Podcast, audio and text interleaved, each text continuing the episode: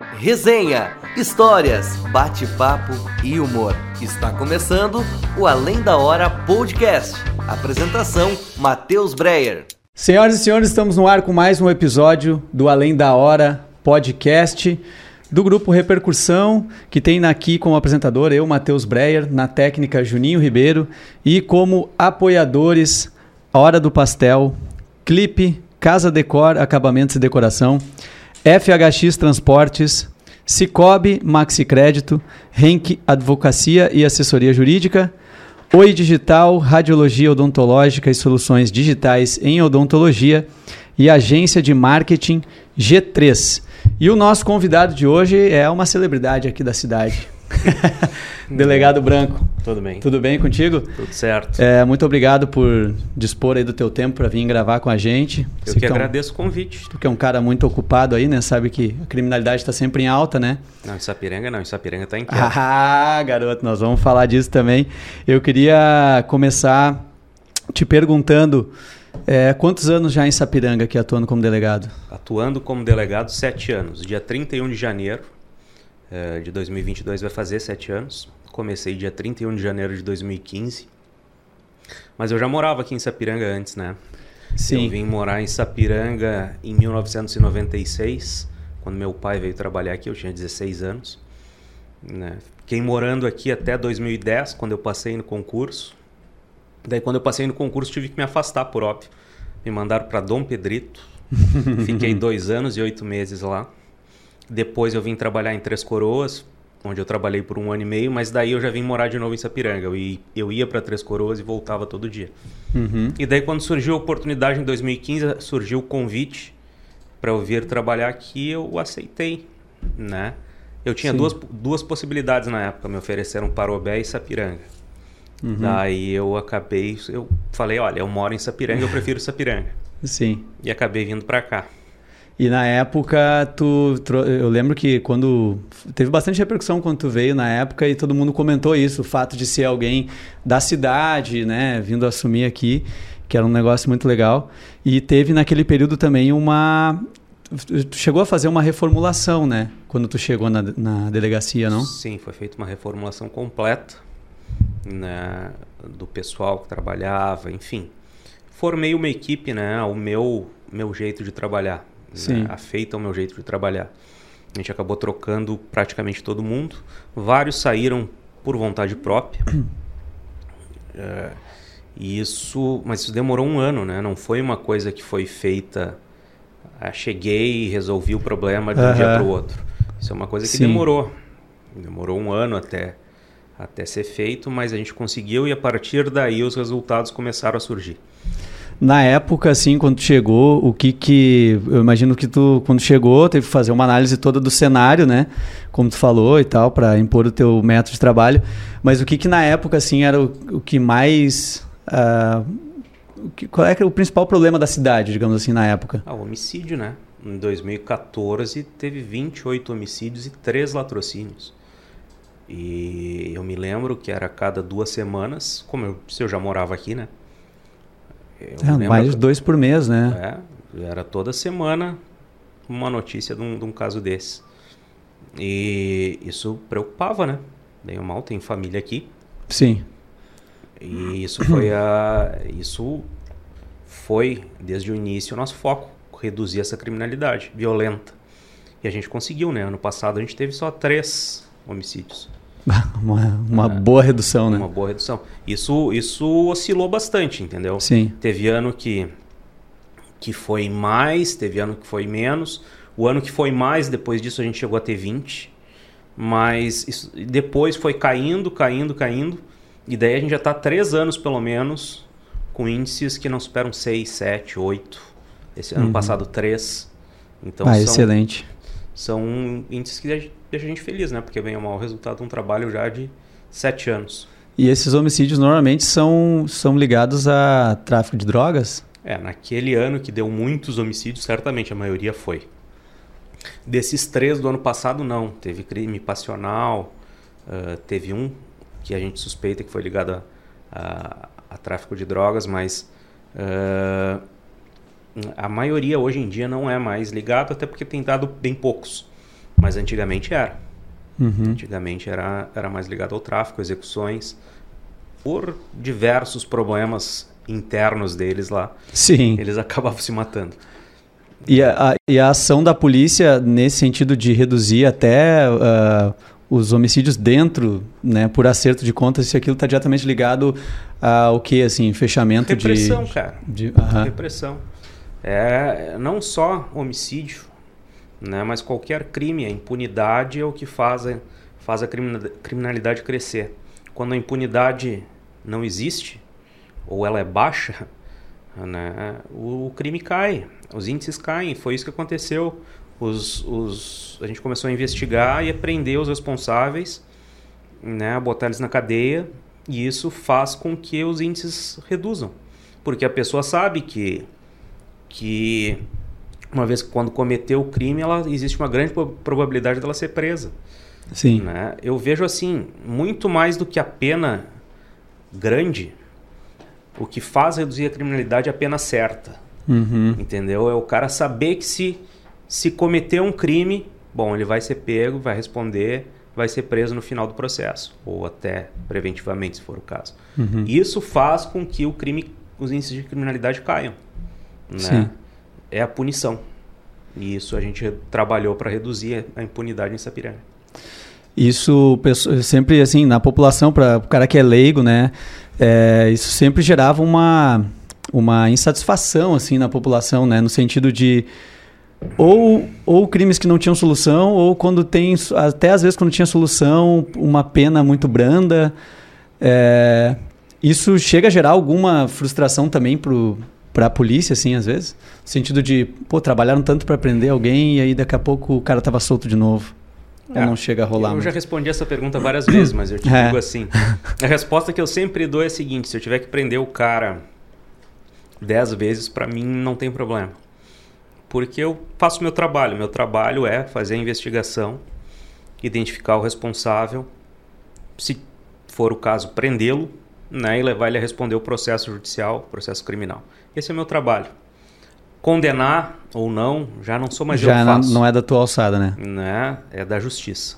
Se a justiça decidir soltar o cara e ele cometer outro crime e eu tiver que prender ele de novo, eu vou lá e prendo. Sim. Né? Não tem problema. Tem caras aí que eu já prendi três, quatro vezes desde que eu tô aqui. Os caras já podem pedir música no Fantástico. e nem por isso me desmotivei. Tô trabalhando. Ah, sim.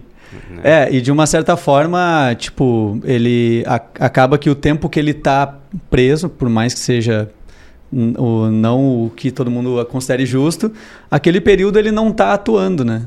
É. Então, Isso é o que a gente espera, né? Infelizmente, infelizmente um, um quadro triste que a gente tem hoje em dia é que muitos comandam o- a criminalidade de dentro dos presídios através de telefone celular, né? sim. É, infelizmente, o, o, o bandido, o, ter o celular dentro do, do presídio, por si só, não é um crime que ele comete. O crime é fazer entrar esse telefone dentro Sim. do presídio. Isso é uma coisa que eu acho que deveria mudar, mas isso é polêmico. Sim. Né? Tem gente que acha que não, que basta ele responder lá um procedimento na vara de execução criminal e ter sua pena gravada. Eu acho que não. Para mim, ele comete um outro crime usando o telefone lá dentro. Sim. Mas essa é uma opinião pessoal minha. Mas enfim, o fato é, o uso de celular é um problema. O uso de celular de dentro da cadeia, muitas vezes eles comandam os seus subordinados que estão aqui fora e, e continuam delinquindo. Ele continua de boa no comando e na hora que ele Com cumprir a segurança. pena dele, com segurança. é. É, o presídio, na verdade, hoje é o home office da criminalidade, né? Infelizmente.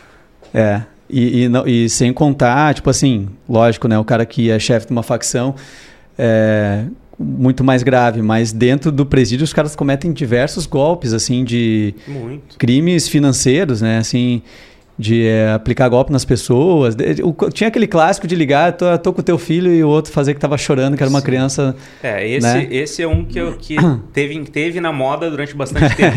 Só que acho que o pessoal já se ligou um pouco que não cai tanto. Não, tinha, e era, a pessoa ficava tão assustada e normalmente ela nem se dava conta, sabe? É, de, tinha gente que já estava transferindo, daqui a pouco, ela, pô, mano, eu nem tenho filho. Não, mas é. Mas, Não, é, mas, tipo mas é assim, assim, ó, tu escuta várias pessoas. Por exemplo, vou ser bem honesto, meu sogro. Meu sogro caiu nisso. Né? E daí, só que ele que disse o nome das filhas deles, dele pro, pros caras, entendeu? Ah, sim. E daí eles, Eles vão passaram- pescando a informação. Eles, pass, eles, eles passam a usar a informação que tiram da própria vítima, né? E, mas esse golpe agora está um pouco em desuso. É, né? O já que caiu é uma- um pouquinho. É, o que está mais comum atualmente é o golpe dos nudes. Ah, que é sim. aquele que o que um, eh, tem um perfil falso, por óbvio, que eles criam na rede social, especialmente Facebook, entram em contato com, com geralmente homens na faixa Ah. dos 35 a 45 ou mais anos e daí começam a ter conversas. Começa a seduzir o cara. É, É, E daí, às vezes, o cara manda alguma imagem de cunho De cunho erótico. cunho erótico para essa suposta menina. E daí, logo em seguida, ele passa a sofrer extorsões, como se fosse um, um policial que estivesse ligando para cobrar suborno, para não tocar adiante a, Ah, sim. a, a investigação, é, a prisão. Os aham. caras dizem, ah, já tô aqui com o teu pedido de prisão, se tu não pagar tanto, se a gente não conseguir se acertar, eu vou, vou, vou mandar o teu pedido de prisão e tu vai ser preso porque ela é menor. E daí, sei lá, tem várias desculpas. Ah, teve problema, vai ter que fazer um tratamento psicológico. E daí vai Sim. ser pra vítima. Enfim. Cara, eles en- enrolam as pessoas e daí o Sim. cara no desespero paga. Já usaram até a minha, a minha foto nisso. Sério? Sério, esses dias uma pessoa me mandou mensagem pelo Instagram, olha, o senhor tá falando comigo pelo WhatsApp? Eu disse, não. ah, por que não? Porque tem uma pessoa aqui com o número tal usando a sua foto, tá dizendo que... E essa pessoa tá dizendo que, que é 5 mil reais e tal. Eu disse, olha, não sou eu. Vá na delegacia da sua cidade e registre a ocorrência. Ah, mas eu moro em Londres. Eu disse, bom, fica complicado daí. Não vou poder te ajudar. É. Cara, mas é. E outro, outro que tem bastante também, que eu vi agora recentemente no Instagram, principalmente. Do nada, às vezes, uma pessoa ali que tu conhece, que tu interage, daqui a pouco aparece vendendo. Vendendo geladeira, vendendo celular, né, iPhone com preço bem abaixo. E tu olha assim, caramba, o que, que essa pessoa tá vendendo? O cara Ah, virou camelô do nada. É, né? do nada. O cara tá. E daí ele começa assim, tipo, não, é pra ajudar um amigo e não sei o quê. Isso, golpe. E as pessoas vão ali porque eles já. E daí, assim, no sistema, a pessoa que caiu, ela já caiu porque os caras hackearam de um conhecido dele, né? Exatamente. O contato foi através de um hacker se passando por, né? É. e ali eles vão extorquindo dinheiro, pegando dinheiro das pessoas, né? É, e assim, esse outro golpe que está comum também. Criam, pega uma foto tua, por exemplo, da rede social, da tua rede social. Daí criam um perfil. Eles entram na tua rede social. Se, tu, se os teus amigos são públicos, eles veem quem são teus amigos. E daí, e com esse número falso que eles criaram com a tua foto, eles começam a mandar mensagem, porque eles compraram já anteriormente uma lista com milhões de contatos. E Sim. entre eles os teus amigos. Sim. E daí eles começam a mandar Avisando que mudou o número e pedindo um dinheiro. né? É. Isso daí é comum, na delegacia todo dia tem registro disso.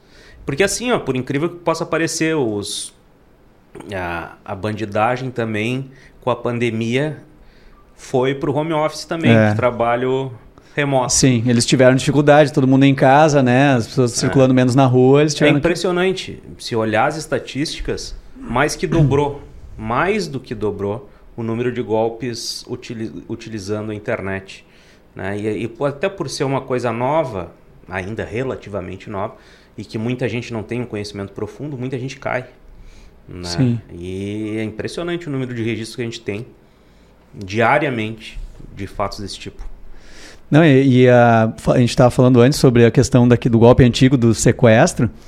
Eu conheci um caso também de uma pessoa que também a mesma coisa, ligaram, estamos com a tua filha, não sei o quê, e a pessoa desesperada foi até, ligou para uma pessoa para pedir um dinheiro emprestado, não querendo dizer o que que era e não sei mais o que. E daí ela, quando ela falou que era sequestrar a filha, tentou ligar para a filha, não conseguiu. Daqui a pouco o pessoal conseguiu o contato com, com a filha. Eu disse, não, não, estou em casa, estou bem, estou isso, estou aquilo. E a pessoa, mesmo assim, ela falou assim, mas será que não era é, melhor eu depositar para garantir, sabe? Tipo, tá, era um desespero tão grande, assim, ah, que a pessoa fica sem reação, né? Já tem gente que já estava no caixa do banco para sacar dinheiro e foi alertado pelos funcionários que não deixaram ele sacar dinheiro da conta. Né? É, Caramba. Mas as pessoas realmente entram em parafuso e acabam, às vezes, caindo. Hoje, na, assim, se for pegar o, o movimento da delegacia, assim. Primeiro, acho que antes a gente pode falar, assim, tem muita gente que talvez está acompanhando e é uma coisa básica. A diferença básica da polícia civil para militar, que é uma coisa que muita gente não entende e acha que é a mesma coisa. É, não, isso a gente explica sempre que pode também. A polícia militar é responsável pelo patrulhamento, né, pelo policiamento ostensivo, que é esse que a gente vê na rua, né, e a manutenção da ordem pública. É, quando tá, um crime está acontecendo, é a, a polícia militar que se deve chamar e eles vão atender no local. A polícia civil, por sua vez, é responsável pela investigação criminal, né? Sim. Para identificar as pessoas que cometeram os delitos, né? Primeiro provar que o delito existiu, que a gente uhum. chama de uhum. materialidade. Segundo, né, provar quem, quem e identificar os autores para levar essas pessoas a responder os crimes que cometeram. Essa é a nossa função. A função da Polícia Civil é a investigação. É para isso que a gente existe. É isso que consta na Constituição como, uhum. como função da Polícia Civil e da Polícia Federal, cada um na sua esfera de, de atuação. Uhum. A Polícia Federal trabalha nos crimes federais, que são aqueles que, que uh, causam prejuízo à União ou uhum. seus entes, como empresas públicas, enfim. E a Polícia Civil nos demais crimes. Né? A Polícia Federal investiga os, os crimes federais e a Polícia Civil os demais. É isso que. Bem dizer assim, tipo, a grosso modo, a polícia militar, ela foca mais, digamos, na prevenção do, dos acontecimentos dos crimes, né? Tá ali na rua para evitar, garantir a ordem, atuar ali, né, na, com rapidez e, e vocês depois que o crime ocorreu. Certamente, a Polícia Civil só entra depois que o crime ocorreu, né, para apurar a autoria. E esse trabalho de, de, de investigação deve ser bem é, exaustivo, assim, né, porque para depois, depois que tu fez toda a investigação é encaminhado para o Ministério Público, isso? Isso. E tu tem que entregar um negócio consistente para os caras, assim, em termos de, de Com certeza. De Quanto mais provas e tudo. o trabalho, mais facilita o trabalho deles depois, né? Que é oferecer a denúncia, né? Que vai dar início ao processo penal. Já aconteceu de, tipo, algum, alguns crimes, tu, vocês saberem quem cometeu, tipo assim, tudo indica que é aquele cara, mas não conseguiram provar? Com certeza absoluta. Até Acontece por, direto. Até porque muitas vezes as testemunhas não querem falar por medo. Sim. Daí, numa conversa informal, nos contam o que, que aconteceu e a gente diz, tá, vamos, vamos Tem... pro papel, que é o que uhum. a gente uhum. diz, vamos... vamos Formalizar, né, é. o negócio. Não adianta só nos contar. Uhum. Não, não, eu tenho medo. E eu não vou pegar uma testemunha, botar uma arma na cabeça dela e obrigar ela a testemunhar, Sim. né? Sim. Até porque essa testemunha depois vai chegar no judiciário e vai dizer, não, não falei nada disso. Não falei nada disso, eles inventaram essa história. Não. Então não, né? Mas acontece sim, infelizmente acontece. Mas é do jogo. Esses, esses crimes, assim, tipo violência doméstica, esse tipo de coisa, também acontece bastante isso, né? Muito. A vítima é ameaçada, volta atrás, retira a denúncia. Não, não é às vezes só porque é ameaçada, né? Claro, acontece também. Uhum. Mas muitas vezes essas questões domésticas são muito complexas, né? Uhum. Envolve uma, uma, série de problemas uh, de cunho íntimo, assim, no sentido de sentimento, sabe? Uhum. Daí, às vezes, é normal uh, registrar e daqui a pouco retornar, reatar Sim. a união. Às vezes tem quando tem filhos também, né, envolvidos, Exatamente. tem toda essa questão também, né? É, e a gente também não pode julgar essas pessoas porque a gente não está, né, Sim. nos sapatos delas. Só elas é. sabem o que que o que, que vai acontecer, mas o que deve acontecer.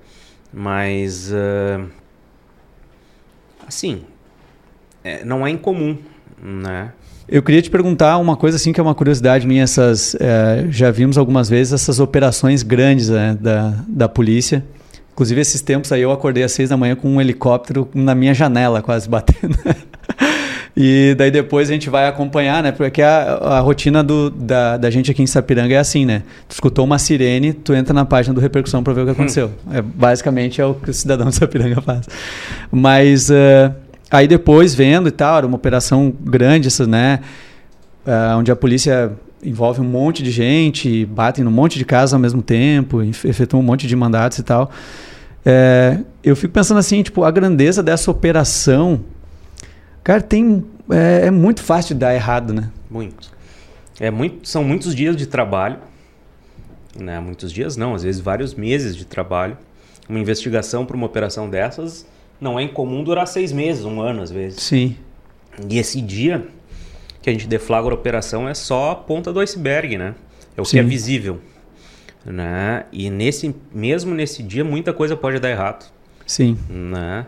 E por isso que tem que ser planejado nos mínimos detalhes. A gente planeja até onde o carro da de, de determinada equipe vai estacionar lá no local do briefing para na hora da saída não dar engarrafamento. Sim. A minúcia é tanta eh, que chega a esse ponto para não dar problema, entendeu? Sim. Até o caminho que vai se fazer depois é planejado, né? Para não dar problema, para chegar todo mundo no mesmo no mesmo horário, porque se tu- Se reunir de madrugada, né? Pra começar. o local do, do briefing sempre é escolhido de forma que a gente não passe por dentro da cidade, Hum, nunca, Sim. né? Quando chegar, já chegar direto no, no local. Enfim, são vários detalhes que o cara tem que planejar. Porque, tipo, uma informaçãozinha que, que vaze nesse período aí, às vezes já. Atrapalha tudo. E, e, tipo, vocês recebem lá reforço, né, de tudo, vem gente de tudo que é lugar, assim. E eu imagino que, tipo, não é só. A gente pensa só na questão da, do- dos, dos policiais ali indo, né? Mas tem um monte de gente de bastidores ali, Ah, né? com certeza. Centenas de pessoas, às vezes, numa operação dessa. É, não, essa última, essa última operação nós tivemos eh, 300 policiais, se eu não me engano. Né? E tem Cara, é uma série de. gente. Os policiais de Sapiranga não saíram pra rua. Porque eles ficaram dentro da delegacia coordenando. Uhum. ah, tem que revistar preso, tem que botar preso na cela, tem que fazer as ocorrências, tem que ver as Ah, apreensões. sim. Tem a parte burocrática do negócio também, né? Toda. né? Tu tem que contabilizar tudo. Né? Tu tem que registrar as ocorrências. Cada, cada preso é uma ocorrência, pelo menos. Às vezes tem preso que não tem mandado de, de prisão, mas daí é preso em flagrante quando vai se fazer o mandado de busca. Tem que se fazer os flagrantes. Tem que ter uma equipe, pelo menos. Nesse caso, nós tínhamos três equipes de dois policiais fazendo flagrante. Sim. Né? Depois tu tem que conduzir esses presos. Quando a gente chegou no fim da manhã, a gente não tinha espaço, não ia ter carro para levar. A gente teve que pegar um ônibus. Sim. Né? Foi até a imagem que circulou na A época. imagem do ônibus parado, é. Aham. É, mas é porque não tinha. Tudo isso tem que ser, ser feito. Né? Os carros que vão ser recolhidos, porque geralmente se recolhe muitos veículos, especialmente quando é tráfico. Uhum. Né? Tu tem que já ter combinado com o, com o guincho antes. Sim. Porque tu precisa de mais de um guincho para recolher os Sim, carros. imagina, dependendo, são vários, né? É. Drogas também, né? O encaminhamento com, com drogas, armamento, tudo que for encontrado, né? Exatamente. Também. Tudo isso tem que ser planejado. Infelizmente, uma realidade que tem, se tem hoje no, no- As vagas no sistema prisional são poucas. Então, tu já tem que fazer uma estimativa com antecedência de quantos presos tu vai ter no dia para que se consiga vaga no sistema prisional para todo mundo. Senão, alguns acabam sendo liberados porque não tem vaga. Não, eles ficam, ficam lotando a... Ah, a- ficam na, na delegacia. É, mas não aqui, né, em Novo Hamburgo, Sim. no caso. Então, isso é um problema. Tem que pensar em tudo isso. Então, por isso que são vários Aqui já foram várias operações dessas, né? Nesse Várias. período que tu tá aqui. Várias. É, a gente faz pelo menos uma por ano, Uhum. né? Desde que a gente está aqui. Mas dá trabalho, viu? Um cara que é bandido, ele tá sempre naquela adrenalina, assim, né? Tipo, quando, quando vai ser a desse ano, né? Pode ser mais de uma, né? E, e, e pra, tipo assim... Esse ano ainda não foi. Ah, esse ano não teve, é. Não. Se ligue. Toda hora pode pintar. Se tiver alguém batendo na porta da tua casa às seis da manhã, então é bom ficar ligado. É isso aí. E assim, pra, pra tipo, tu começar, assim, digamos, ah, começou essa investigação pra chegar e, e juntar toda essa galera pra fazer essa operação, tem que ter uma, uma autorização pra poder fazer isso. Não, tu tem Não? que ter os pedidos, né? O pedido tem que ser consistente, né? Pra É, tu poder organizar um... Se o judiciário deferir os pedidos, daí tu pega todo, todos eles, reúne, tu faz uma estimativa de quantos tu precisa Uhum. por para cumprir aquelas ordens judiciais e, e solicita para a chefia, né, que daí vai, vai fazer a convocação dos policiais do estado para para concentrar eles naquele dia para aquela ação.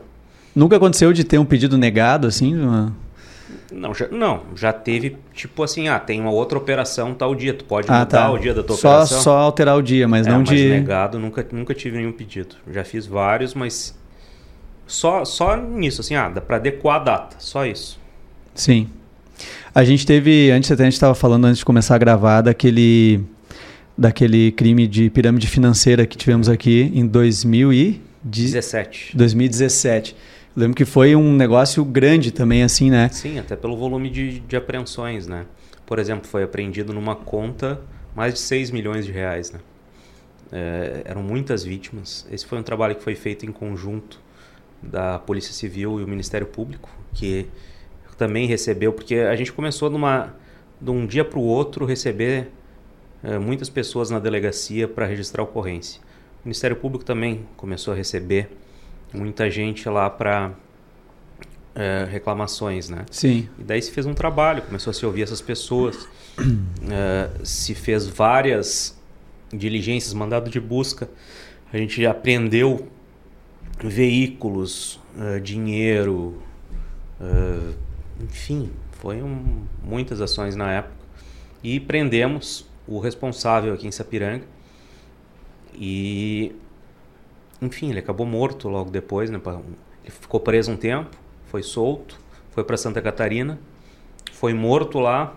O assassino dele foi preso lá, foi solto, veio para Sapiranga, porque era sapiranguense, e acabou esse assassino morrendo aqui. Hum. Morrendo início aqui. De, início de 2020, porque ele próprio, o assassino, estava fazendo a mesma coisa que o outro. Né? Não, E tá daí louco. ele acabou morto aqui e a gente prendeu quem matou ele também. Caramba. É, enredo de, de filme. E, e, é, foi uma operação também que ela não foi só ah, concentrada aqui, né? Não, teve gente. Porque de- no Brasil inteiro, né? É, inclusive o líder dessa pirâmide financeira, ele tá em Dubai, né? Ele mora em Dubai. E, e ele inclusive virou cantor, lançou clipe. É, tem no YouTube aí, é só procurar. É, Ele não era um cara que também trabalhava também no lance de apostas esportivas? É, mas é que essa pirâmide, na verdade, que era a D9, é, funcionava assim. Eles, a pessoa chegava lá, fazia o aporte de dinheiro, Uhum. que era na época em torno de mil dólares, se eu não me engano. E essa, esse, esse valor eles diziam que pegavam e apostavam numa bolsa de apostas Ah, sim. Esportivas que o nome é Betfair, que tem sede no, Re- no Reino Unido. E eles pegavam com o lucro que eles obtinham dessa, dessas apostas, eles davam a remuneração que, as pessoas, que prometiam às pessoas, que era exorbitante. Uhum. Né? E só que essas apostas nunca aconteceram. Sim. Pirâmide financeira funciona assim. No, eh, ela se sustenta, especialmente no início, porque novas pessoas vão entrando. botando, Eles vão pegando o dinheiro de quem está entrando e pagando os que já estão há mais tempo. Sim. No momento em que não tem mais gente suficiente para entrar, É. acaba a pirâmide ruindo. Foi o que aconteceu, né? Sim. É, eu lembro que antes, de, antes dessa aí, teve aqui em Sapiranga, teve o caso aquele da Telex Free, que teve um monte de, de gente também que, que eu conheço, inclusive, que botou o dinheiro, e que era assim, tu, era, a- é, tu botava o dinheiro e, e ganhava 10% É. o resto da vida. Tipo assim, ah, tu botou 3 mil lá, tu vai ganhar 300 reais pro resto da vida. É meio improvável, né? É, e teve, boa, teve gente que vendeu casa pra entrar no negócio, assim, com tudo que, tipo, é isso, é isso aí. Não, teve gente nessa pirâmide financeira, na época que o cara vendeu dois carros de, de luxo. assim. Caramba. Um era um Porsche, o cara vendeu um Porsche para botar o dinheiro nisso. Cara, tá louco. E o, e o líder tá lá em Dubai. O líder tá em Dubai. E o. e- ah, inclusive, ele tá com a prisão decretada pela justiça aqui de Sapiranga, que nós pedimos e foi decretada. Ah, a gente encaminhou para a Interpol. Ele entrou na difusão vermelha da Interpol por um mandado de prisão aqui da, da, da cidade de Sapiranga. Ele foi preso, detido no aeroporto de Dubai quando ele foi tentar entrar lá. E daí, só que como o Brasil não tem tratado de extradição com os Emirados Árabes, ele foi posto em prisão domiciliar. E daí agora estão tratando dessa questão de extradição, não extradição. Daí já, tá há vários anos nisso aí, né? O cara numa prisão domiciliar em Dubai. né, gastando dinheiro que Ga- dos outros. Ah, inacreditável, né? Mas uma hora acredito que essa, que essa extradição vai acontecer. Não sei. Porque foi, certamente foi planejado. O cara pensou nisso, né? Qual país que ele iria. Ah, eu acredito né? sim. Certamente. Um cara que dá um golpe desse, um monte de gente, ele. Na época, eles diziam que eles tinham uh, um número lá de centenas de milhares de pessoas que eles tinham nessa, nessa, nessa pirâmide. Eu fiz a conta na época. Eu me lembro da conta. Que se o valor que eles uh, tomaram dessas pessoas a conta fechava em 4 bilhões de reais. Caramba. Gente. E eu achava assim, cara, é dinheiro demais, não deve ser isso. Eu ponho 10%, porque, porque aumentar as coisas fazia Sim. parte do marketing deles, mas 10% é 400 milhões. Ainda é um Sim. dinheiro bom, né? Sim, nossa senhora. Esse é o caso, aquele que estava comentando que teve uma gravação no, de um programa no Discovery, é isso? Isso, isso. Daí eu, é, porque Qual eu- é que é o programa? crimes.com. Crimes.com no, no, É, no no Discovery. Era uma série em que eles fizeram vários episódios eh, de, de golpes eh, digitais, né? E um episódio foi desse. E me convidaram para gravar, gravar o episódio lá em São Paulo. Foi até engraçado, porque quando eu fui lá gravar, o estúdio era perto do aeroporto. E cada Aham. vez que passava um, um avião, o cara tinha que parar de falar, porque senão saía na gravação. Com isolamento acústico, olha, tu pensa assim, pô, Discovery, né? Não, o negócio é, é top. Não, a acústica não dava conta do, Não. do som do avião. Mas foi, foi, foi legal, o, o programa ficou bom. Né? Foi um. Foi esse- sobre esse caso da, Exatamente. da D9, isso, né? Isso. E aí teve um. Tu gostou do ator que te interpretou lá? O cara É. atuou bem? Não fazia jus. Não? Não pegaram o Caio Castro, um cara. Não. Mas ficou parecido, pelo menos? Pior que ficou. cara. Pior que ficou. Eu acho muito legal. Um programa que eu olho bastante é aquele dos aeroportos, assim, que, o, que eles mostram, né? Tipo, já tem, tem gravado aqui no Brasil também, tem nos Estados Unidos, tem de vários, várias cidades grandes, assim, que eles mostram o pessoal chegando e eles, né, vendo a cara dos suspeitos e já tem uma investigação por trás e os caras tentando. Eu trabalhei no aeroporto durante a Copa do Mundo de 2014. Eles ah, levaram vários policiais do estado para fazer reforço, né? Uhum. Em várias delegacias por causa da por causa da Copa, né? E eu fui escolhido para trabalhar na delegacia do aeroporto. Quando o cara chega lá, o cara vê assim, tem mais câmeras no aeroporto do que tem em toda a região metropolitana de Porto Alegre. né? E daí o cara é monitorado o tempo todo lá dentro, né? Por isso que, que acontece isso que acontece nos programas que tu. É, e eles já têm, né? Eu, eu vejo assim, eu lembro que dos programas, várias vezes eles já tinham assim: olha, a gente recebeu uma informação que no voo tal tem uma, um, um passageiro aí que pode ser um cara, né? Às vezes porque tem ligação com alguém de facção, isso e aquilo, né? E é um. Ah, dá uma. Lógico, a pessoa escolheu isso, né?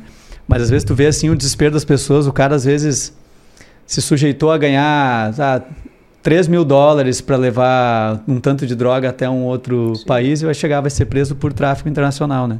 E a pena é pesada, né? Em todo lugar. Sim. O, e no litoral tu não fez mais, né? A, o- Não. a litoral- operação de é a operação de verão, né? Da, é, da não, polícia. O litoral era quando o cara era mais novo na polícia e o cara se sujeitava a isso. Hoje em dia eu, eu agradeço. a galera que tá entrando vai. É. Porque de- deve dar muita coisa também, né? É, época de férias, né? Carnaval, festas. É, e quando eu fui pra lá eu peguei justamente esses períodos. Carnaval. Teve uma vez que eu fiz plantão sexta e sábado de carnaval seguido. Nossa, que beleza. Né? Foi. Pouca ocorrência. Imagina. Em Cidreira, tu imagina um, tanto de ocorrência que deu na Ah, sexta e sábado tem- de carnaval. Com certeza, bastante coisa. né? Apareciam uns corpos de vez em quando num, local na beira da praia. no- Sim, cara. É, como é que é? Que nem no Tropa de Elite. É, corpo na praia é afogamento, né? É, vai, é, é verdade. Não, mas nesse caso não foi, né? Tinha Sim. várias perfurações de, De, de arma de fogo. né, só se não tinha nenhum tubarão com revólver dentro Não. da na, na praia para atirar no cara. Eh, a gente falando dessas operações e tal, né, grandes operações. Hoje, assim, eh, o que que tu acha que que tem mais de carência, assim, na estrutura da polícia? Se é que tem, o que que porque a gente sempre escuta falar que falta investimentos, assim, né? Sempre É, tanto. é, Porque as pessoas às vezes reclamam, por exemplo, assim. Não só da parte de estrutura, né? É é comum às vezes ver as pessoas reclamando na internet. Ah, eu vejo as viaturas tudo paradas. Às vezes as pessoas falam assim, cara, mas não tem efetivo, a viatura tá parada ali porque não tem efetivo para andar na viatura, por exemplo. Assim, eu, eu não posso reclamar da estrutura física da, da delegacia de Sapiranga. Claro que foi feito um trabalho todo aqui, desde que eu cheguei para a gente recuperar essa estrutura, que Aham. teve a parceria não só do, do poder público, mas também dos empresários da cidade que ajudaram Sim. a recuperar a estrutura física da delegacia. E, eh, então hoje não nos falta nada, assim, do ponto de vista. Nós temos viatura, nós temos armamento, nós temos uma estrutura boa para atender as pessoas e para trabalhar. O que nos falta é gente, né? É, eu É acho efetivo. que o efetivo acho que é Isso uma depende é do do governo do estado, né? Contratar policiais em número suficiente, inclusive para repor aqueles que se aposentam e que saem Sim. da polícia, né? Isso não é um, um problema que, que eu consiga resolver. Sim, e, é, e é um e tem um monte de gente que faz o concurso e não é chamado, né? Que estão es- aguardando, né? É, tem. Até Também. agora eles, até esse último governo estabeleceu um calendário de chamamento e ele cumpriu esse calendário, né? De chamar tantas pessoas por ano. Uhum. Só que isso precisa ser intensificado, o número de, de pessoas precisa aumentar para repor as perdas que nós tivemos e que a gente possa, porque ultimamente o, o efetivo tem se mantido estável, entendeu? Uhum. Só que não tem aumentado. Isso é um problema. Sim. A cidade cresce. A cidade cresce, a população aumenta, tem que ser compatível, né? Exatamente. E nós temos uma delegacia só em Sapiranga. Em outras cidades do mesmo tamanho é comum ter mais, mais delegacias. Mais de uma. É. Não tô reclamando, pra mim tá Aham, bom. Só que eu preciso de mais gente, entendeu? Sim. É isso. A maior queixa, digamos assim, seria o efetivo. Com certeza absoluta. De estrutura. não. Até para uma, pra uma investigação, assim, né? Tu poder ter um. um- Para poder dar conta de todas as demandas que chegam na delegacia. Porque o que, que acontece? Infelizmente a realidade é triste, mas Uhum. a gente tem que escolher o que, que vai, vai investigar e o que, que não Uhum. vai investigar. Sim. Entendeu? Porque o efetivo é pouco. Os crimes são muitos. E Sim. eu não consigo investigar tudo que chega ao, Sim. meu conhecimento. Então, o que, que eu faço? Priorizo o que é mais grave, o que é, e o que, que é mais grave, o que é violento. Aham. Né? E é isso que eu faço. E, a, e a delegacia tem uma demanda de, de outras coisas, né? Que Não. é o pessoal que perdeu o documento, já, todo mundo já passou por isso alguma vez, né? Mas de, de ocorrências assim, né? Menores que, que também demandam, né? Do É, hoje em efetivo. dia, com a delegacia online, deu uma diminuída. Uhum. Né? Porque muitas dessas ocorrências podem ser registradas online. Mas mesmo assim, tem gente que procura a delegacia e vai ser atendida. Né? Só que às vezes a gente tenta, quando tem muito movimento, a gente chama mais alguém para tentar acelerar né, Uhum. o, o registro de ocorrência. Mas mesmo assim, às vezes demora, Sim. porque tem muita gente e não tem muito o que fazer. Mas, infelizmente Uhum. as pessoas esperam. Eu sei que é desagradável, não estou dizendo que é bom, Sim. né? mas Mas tudo existe um porquê, né? Por trás. Exatamente. Não, que não é que às vezes o cara que está ali esperando. A gente sempre acha que a nossa. Que o nosso problema é sempre o mais urgente, né? exatamente. E, aí tem um negócio por trás, né? Não, que não é má vontade de quem está ali trabalhando.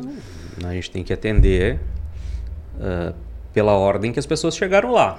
Primeira Sim. coisa, para ser democrático. Uhum. Né? E às vezes demora um atendimento e, as e a pessoa que está lá esperando. Né? Mas infelizmente esse é o no- nosso maior problema, falta de efetivo.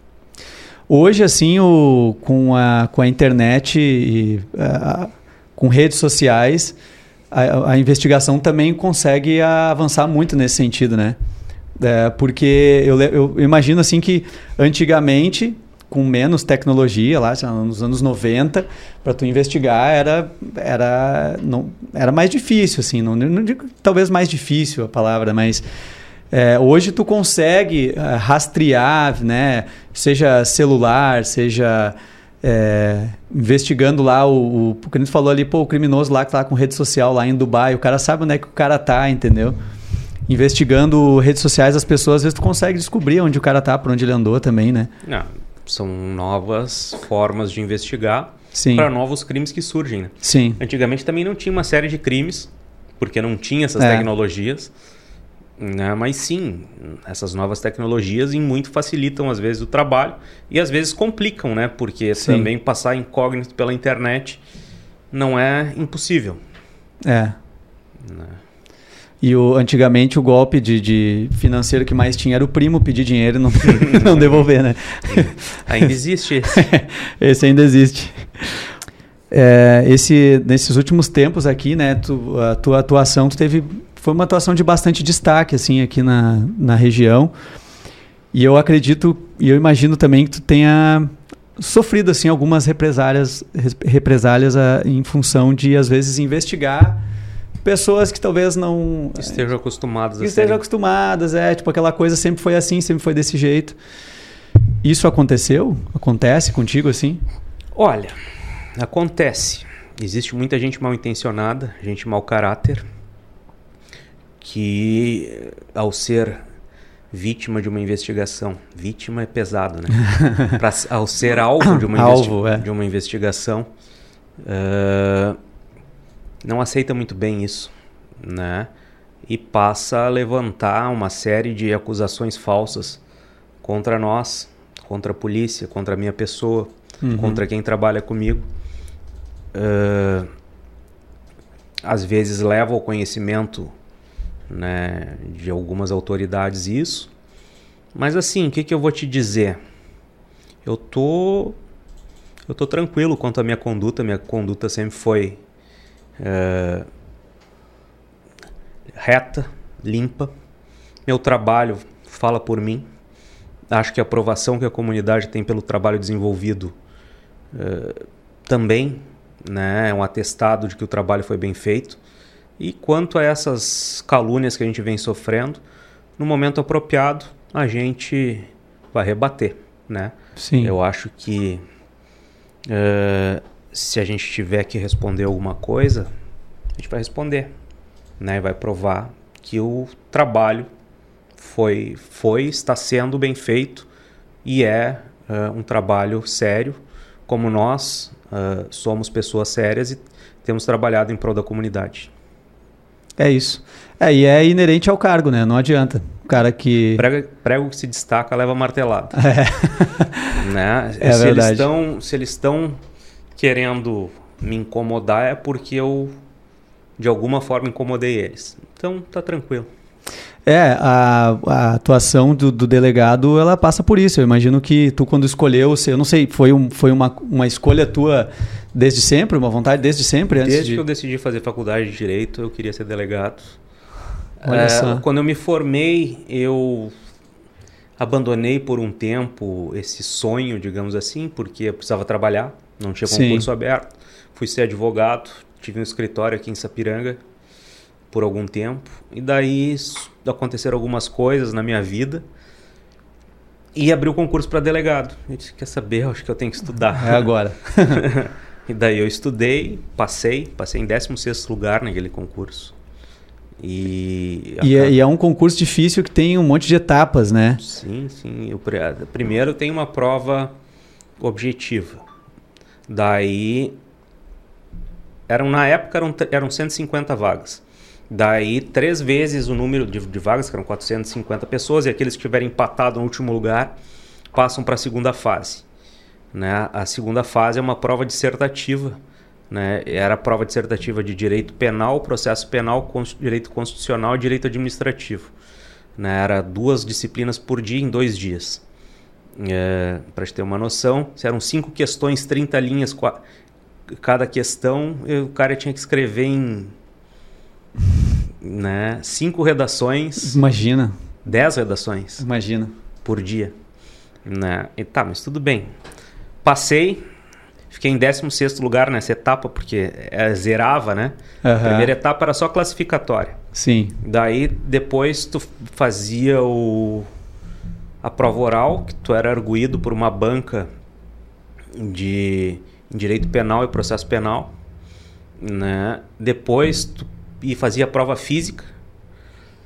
Na época eu corria bastante aí no valão, daí tava tranquilo. É, depois da prova física, tu passava por uma. pelo exame psiquiátrico e psicológico. E que de... é importante, né? É. Para ser e delegado. depois, se tu não foi eliminado em nenhuma dessas etapas, eles faziam uma avaliação da tua vida pregressa, ver se tu tinha algum problema e tal. Sim. E daí, só daí que tu ia para a academia de polícia. Para começar a preparação é. para assumir. Isso. É, o cara, o cara passar Foi por todas... um ano e meio o concurso. Do um ano e meio. Caramba. Ah, o cara tem, tem que querer muito ser delegado mesmo, né? né? Tem, que, tem que gostar muito do negócio para passar por todas essas etapas ali. É, porque é angustiante, né? Especialmente entre uma e outra fase. Sim, porque pá, tu morrer na, na, na praia ali, né? Faltando uma etapa aí é sacanagem. É, teve um cara que passou por tudo isso. Eu, a gente estava fazendo a matrícula na academia de polícia e estava no edital lá. Tinha que ter carteira de motorista B para poder dirigir, né? Uhum. O cara passou por tudo isso, chegou na hora da matrícula, pediram a carteira de motorista dele, o cara não tinha, foi eliminado ah, não do concurso. pode ser. Juro. É, eu queria te perguntar é, uma questão assim que, que é uma discussão da sociedade, a questão do porte de armas para o cidadão. Eu queria ouvir a tua opinião assim, a respeito disso, porque tem assim o lado de quem defende o direito do cidadão de se defender e o lado de quem é, tem uh, uma restrição assim a respeito disso, no sentido de que a maioria das pessoas não está preparada para ter uma, uma arma na mão. Tu, enquanto policial, assim, né, enquanto delegado, o que, que tu acha dessa questão? Bom, enfim, eu, eu acho... acho que é um, é um debate que eu, eu converso com muita gente assim e ninguém chega a uma conclusão. Tem aqueles caras que são assim, não, tem que tem, tem cara que acha que tem que ser que nem como é nos Estados Unidos, o cara em alguns estados que tu vai lá e compra só, né, de forma mais fácil. Mas a gente tem uma questão do povo assim que Cara, as pessoas se matam num jogo de futebol no final de semana, sabe? Os caras saem no tapa, um fechou o outro no trânsito. Então, eu fico pensando isso, assim, a maturidade do cidadão para ter uma arma, entendeu? É, eu sou a favor da legítima defesa. Né? Uhum. Eu acho que, uh, infelizmente, o Estado não vai estar sempre lá para te ajudar quando tu precisar. Então, uhum. tu tem que ter os meios necessários para poder te defender quando surgir a necessidade. Tu tem família, né? Tu não vai querer deixar a, a segurança da tua família sempre, né? Uh, dependendo da vontade ou da possibilidade do, de um, uma, um, representante do Estado ir lá te defender. Então, Sim. Eu, eu não gostaria.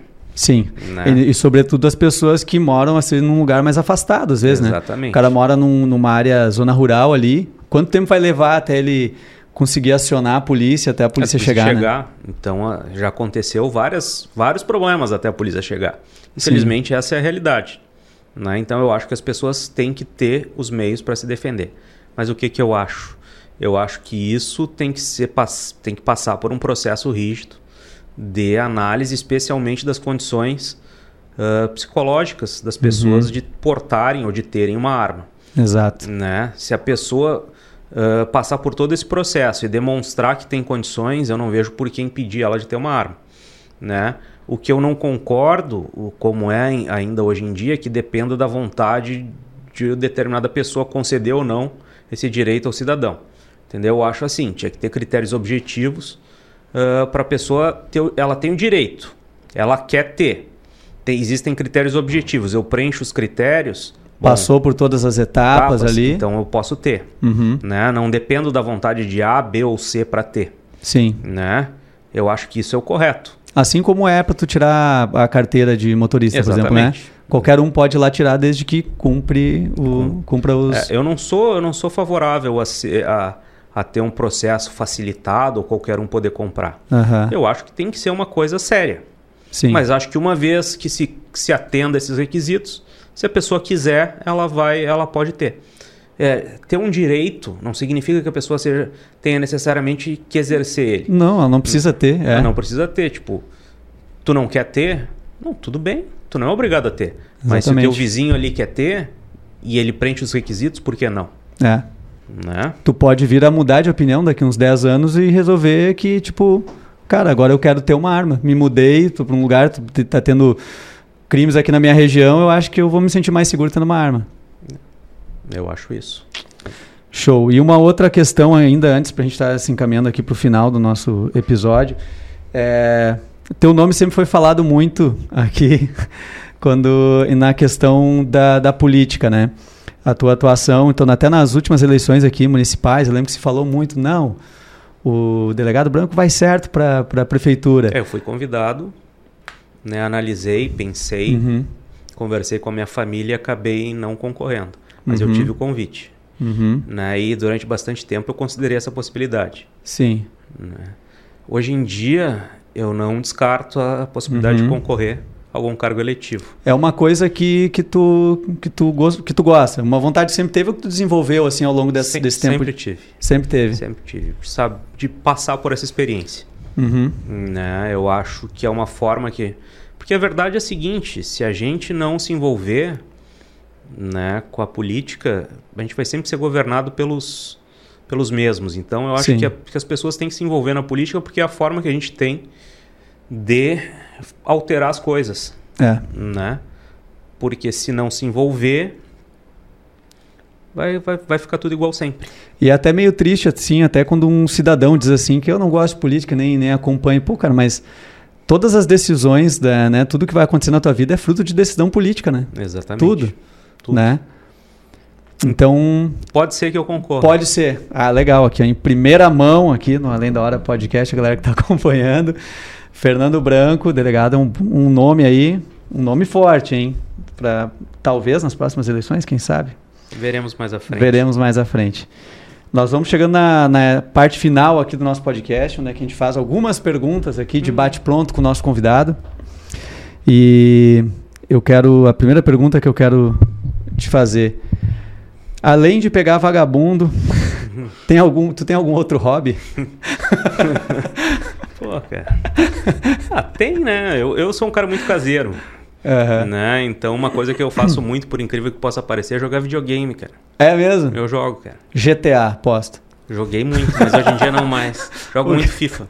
Ah, o FIFA? Não, o FIFA é legal, né? Porque o cara, pô, não, não, eu não, não sou muito. Eu gosto da. Mas só videogame, GTA. Continua lá. Já pegando. joguei, cara, eu joguei GTA. É. Pô, legal. Qual é o teu estilo de música preferido? Ah, eu sou bem eclético, cara. Escuta hum. de tudo? É. Não tem muita. Sinceramente, não não sou um cara tão musical assim.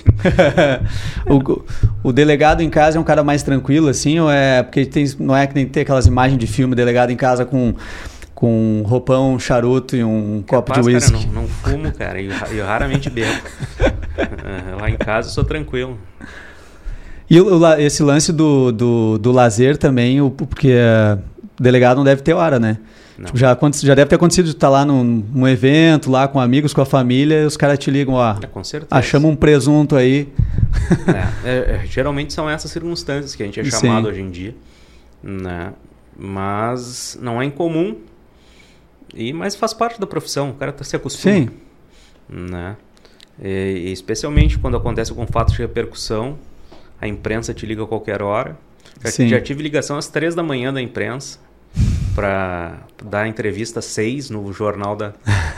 não, agradeço. agradeço, mas tá. Pô, seis da manhã, não. não. Tá muito complicado. Se tu não fosse delegado, delegado, que outra profissão tu acha que tu teria? Gostaria de ser piloto de avião. É mesmo? É. Olha só. Piloto de avião. Nunca chegou a, a fazer aquela habilitação de piloto privado nem nada? Pô, é uma coisa legal. Tem aqueles simuladores, já viu aqueles simuladores Sim. profissionais? Nunca pensou em ter um daqueles? Eu já, eu já tive no computador, né, o Flight Simulator que eles uh -huh. chamam. Mas não.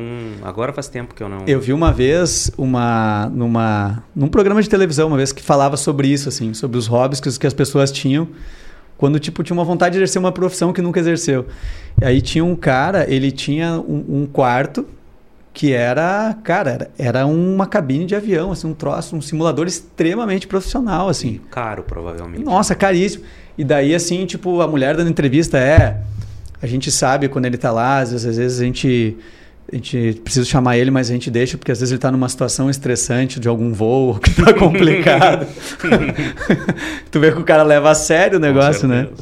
Pô, mas esse é um negócio para tu investir em um simulador desse. Pegar uma casa com uma peça a mais, Né? combina com a, com a esposa. Eu vou é levar um. Sei lá, vou ser despejado de casa se eu comprar um negócio desse. A última pergunta é, das ocorrências até hoje assim que tu atendeu, qual foi a que mais te chocou e a que foi assim a, a mais bizarra ou engraçada? Mas antes de tu responder, enquanto tu pensa qual foi, eu quero agradecer os, porque é uma estratégia de segurar a audiência. Aprendi isso com o João Kleber, tá? Tu Dá a informação, é para, para, para. Eu quero agradecer os apoiadores dessa primeira temporada do podcast. A Hora do Pastel, Clipe, Casa Decor, Acabamentos e Decoração, FHX Transportes, Cicobi Maxi Crédito, Henk Advocacia e Assessoria Jurídica, Oi Digital, Radiologia Odontológica e Soluções Digitais em Odontologia e Agência de Marketing G3. Eu também peço que vocês acompanhem lá no canal do YouTube do jornal, Jornal Repercussão, sigam lá, os episódios estão todos no YouTube, tem também na página do Facebook do jornal. Esse é o 11 episódio, então nós temos várias, eh, vários episódios legais com pessoas de todos os segmentos. Tem o Cris Pereira, o Everton Rosa, André Damasceno, tem a doutora Ana Corsini. Então, de diferentes áreas, tem os programas lá que vocês podem acompanhar.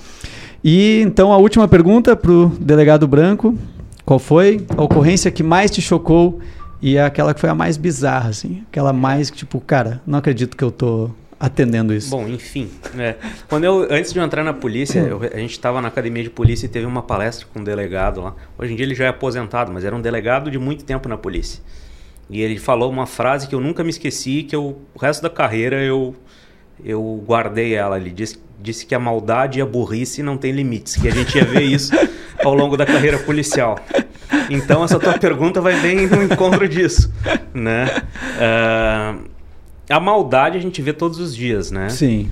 Casos como esse dessa menina que aconteceu recentemente de Parobé, que a gente localizou o corpo, Sim. né? A gente teve uma menina também de Araricá em caso semelhante. Ah, casos que a gente pegou aqui de, de, abusar de crianças, esses casos Sim. chocam sempre. Sim. Né? Infelizmente não é incomum e eles se sucedem. Não né? tem como o cara passar, né? Por mais experiência que tenha, não tem como passar sem, sem pegar um pouco, É, né? O cara, Se abalar. O, o cara aprende a lidar com isso, Uhum. né? E não se deixar abalar, digamos assim, Aham. na sua vida pessoal, familiar. Mas como pessoa, o cara às vezes se solidariza com a família dessas pessoas, porque Sim. é impossível, né? O cara Sim. olhar e não Sim. de forma alguma não sentir absolutamente Sim. nada, né? Agora, ocorrência bizarra, cara. Eu, eu tava, tô aqui pensando, eh, são tantas, cara, porque eles são tão, às vezes eles são tão burros que que não me ocorre nenhuma agora, mas são Mas existem várias. existem várias, cara, com certeza. Até é o famoso malandro agulha, né? Por onde passa deixa um furo. É, e tem, cara. Também se não fosse assim, quem sabe a gente não não prendia eles com tanta É. Facilidade às vezes, né? Eu lembro uma vez uma que teve de um, de um cara que foi passar pela grade e ficou preso na metade do corpo Ah, e não conseguiu entrar e nem sair. Aí o cara acordou em casa, foi preparar um café, foi pra sala, olhou, pô, tem um cara preso ali. Chamou a polícia, ficou todo mundo na volta ali. A empresa tiveram que chamar os bombeiros pra, pra serrar o negócio lá, pra tirar o cara. Esse tipo de bandido também, né? Tem aos Ah, montes tem, por aí, né? Tem, o bandido trapalhão. É, tem aos montes. Delegado Branco, quero te agradecer pela, pela, por essa gravação aqui, por ter vindo até a sede do jornal para gravar com a gente. E queremos deixar aí um espaço aberto para tu falar alguma coisa, né, um- algum recado para a população ou qualquer. Enfim. Valeu, Espaço teu. valeu pelo convite, agradeço, foi legal. Show. né? Uma experiência diferente do, do tipo de entrevista que a gente está acostumado a Aham. fazer.